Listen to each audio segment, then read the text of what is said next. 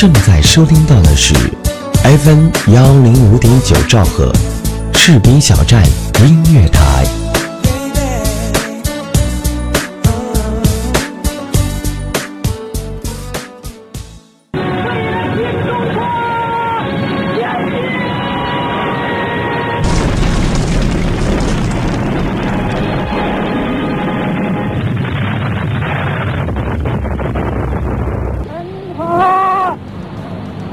人民共和国，中央人民政府，今天胜利了！为纪念中国人民抗日战争暨世界反法西斯胜利七十周年，士兵小站音乐台推出特别节目《寻访红色之地》，让我们缅怀那段难忘的历史。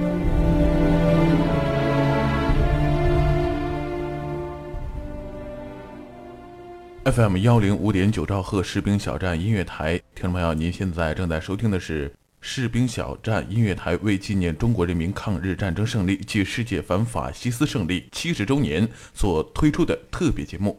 以后在每个礼拜三都由我来为大家讲述那段难忘的历史。今天呢，我要带大家走进一个新兴的城市，这个城市呢是在我国抗日战争当中解放的第一座城市。它就是石家庄，也被称为新中国从这里走来的地方。石家庄位于平汉铁路与正太实德铁路的交汇点上，处于晋冀鲁豫两大解放区之一，战略位置十分重要。一九四九年，人民解放军转入战略进攻，晋察冀野战军提出首开华北战场大城市攻坚战，夺取石家庄。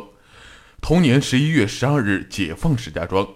石家庄的解放过程大概经历了三个阶段。第一阶段为清扫石门外围县城，即正太战役；第二阶段为歼灭石门北上之敌，即清风店战役；第三阶段为解放石门战役。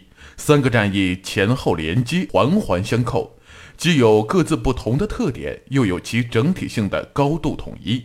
表现出战役组织者、指挥者的高度军事指挥艺术水平，开创了我党争夺大城市的创立，并为后来的著名辽沈平津淮海三大战役的胜利探索出了一条新的道路。石家庄的解放不仅使晋察冀、晋冀鲁豫两大解放区连成一片，成为支援全国解放战争的广大后方。而且，它还是人民解放军在华北夺取的第一座大城市，为中国共产党探索机管、改革管理、建设大城市的经验提供了实践的基地和条件，为后来城市解放后的接管、改造、管理提供了丰富的经验。首先，我们来了解一下正太战役。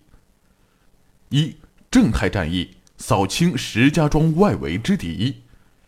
一九四七年春，晋察冀野战军根据中共中央交给的夺取三路四城的任务，有计划地向平汉、正太、同蒲三条铁路和太原、大同、保定、石门四座城市主动出击。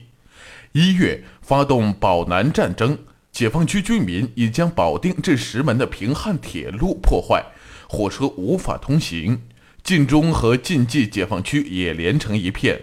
为了孤立石家庄、太原之敌，并切断其联系，晋察冀军区决定垄断正太铁路。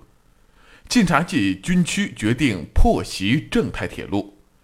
日军投降后，国民党即收编沿线伪军伪警，占领了这条铁路。但由于干线太长，除太原、石门两地的敌人兵力较多较强外，沿线军事战斗力较差的地方，保安队来防守。而且兵力也比较分散，以娘子关为界，东段属于孙连仲的保定绥靖公署，西段属阎锡山的太原绥靖公署。晋察冀野战军首先选择其防御的薄弱处，于1949年4月首先发动了正太战役。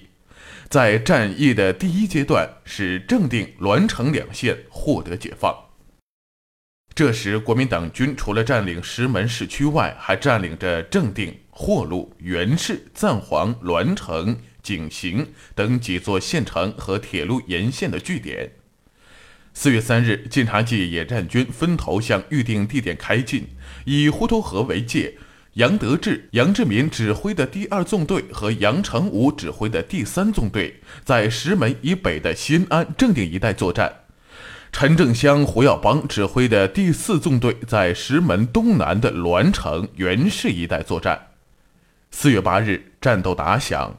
为保证二三纵队攻取新安、正定，四纵除派出十二旅指向淮路外，晋中主力和晋中部队在石门东南的北至滹沱河、南至袁氏的区域里，采取奇袭渗透战术，将敌分头包围，各个宿歼，成就攻取石门之势。国民党第三军主力见解放军来势凶猛，慑于被歼，急忙缩回市里。驻守在外围村镇据点的地方武装不堪一击，兵到即克。四纵十旅在南面，十一旅在北面，不到一天就连克白福、方村、韩同等二十个据点。九日，四纵十一旅三十二团、三十一团一营和冀中二十八团和冀中八十二团乘胜攻取了栾城的县城。FM 幺零五点九兆赫士兵小站音乐台荡漾招聘中，我们需要各种优秀人才，包括主播、编导、策划、宣传、行政、美工、后期、电子技术、广告业务员等等。同时呢，士兵小站文艺台、士兵小站广播剧也在招聘主播当中。如果您是配音高手，有声小说讲得棒棒的，对广播剧有一定的经验，也欢迎您的加盟哦。如果您热爱广播这个行业，如果您喜欢我们士兵小站这个有爱的大家庭，欢迎您随时加入我们。温暖从我给你一个微笑开始，给自己一个机会，让我们正式对你说，嘿，很高兴认识你。有意者可以添加 QQ 群，群号为二七七零七二零零三二七七零七二零零三，全天二十四小时我们。就在您耳边，士兵小站，我们共同的心灵驿站。此时，栾城周围各大据点的东西两关已经被晋中部队攻克，城内守敌只有八百多人。十一旅三十一团和三十二团的突破口选择在西门，他们依托西关，把进攻阵地选择离城五十米的地方。随着炮火从三面对西门之敌火力实行压制。突击部队迅速冲击，实施连续爆破，炸开了城门，突入城内。国民党县长周秉谦指挥特务队向西突围，被冲击西门的十一旅击退。敌转向东门，又被冀中部队的密集手榴弹打了回去。最后带着几名贴身护兵从城北坠城而逃。战斗进行半个小时，全歼守敌，栾城回到人民手中。在滹沱河，在滹沱河北，解放正定、新安的战斗打得非常激烈。正定城内的守敌是国民党七师十九团和侯如庸的保安第五总队及还乡团，约六千余人。四月七日夜，三纵八旅和九旅从左右两翼直取正定以北的新安、吴兴；三纵七旅和二纵四、五旅直逼正定城。八日午夜。三纵七旅首先炸毁了胡德河大桥，切断敌人逃往石家庄的去路。九日包围正定城。十一日下午六点，总攻正定城战斗打响。四旅从东北，五旅从东南，七旅从西北、西南发起攻击，炮兵集中火力轰击突破口，突击队利用炮火掩护，搭设浮桥，跨越城壕，直逼城下。七旅二十一团一营突击队首先登上城头，向两翼扩展，遭敌火猛烈还击和反冲击，终因力量悬殊，退至城下，暂停进攻。与此同时，二纵五旅十四团在城艮东南打开豁口，班长黄树田率七人抬着四丈多高、六百多斤的大云梯，仅十分钟就通过了护城河，将梯子靠上了城墙。第一机组攀梯而上，没有成功。第二机组又被火力压住，副班长王汝基机智地投出了一颗手榴弹，趁爆炸的一瞬间，第一个登上了城头。班长黄树田又带领几个战士，抱着四十多公斤的炸药，通过封锁线，用炸药炸开了南门。冲击部队涌进城内，在东北角攻城的四旅借炮火掩护，只用两分钟，便用十二张方桌和一批铺板，在护城河搭起了简易的便桥，随云梯迅速过河，架上城头。冲锋的第一批战士牺牲，第二批战士在火力的掩护下跳上女儿墙，向城头敌人还击。经过突击反突击，终于拿下了突破口。这时，攻城失利的七旅利用夜幕再次攻城。十九团用长杆绑上炸药，炸毁突破口附近的火力，攻上城头，从城西南突了进去。十二团用火箭筒在距离敌人二三十米处的地方突然开火，三发三中，消灭了突破口的三个火力，亦从西北角突入。其他各团也相继登城乘胜追击，大胆穿刺，将敌分割，各个歼灭。最后，守军退至大佛寺、天主教堂一带，与家属混在一起，有的上了大悲阁负隅顽抗。为保护文物古迹，解放军停止爆破，展开政治攻势，使大部分敌人放下武器。对个别占据大悲阁拒不投降的，则点燃干柴，加入烟叶、辣椒、硫磺等熏烤，迫其投降。到四月十二日中午，经过十四个小时的激战，古城正定，宣告解放。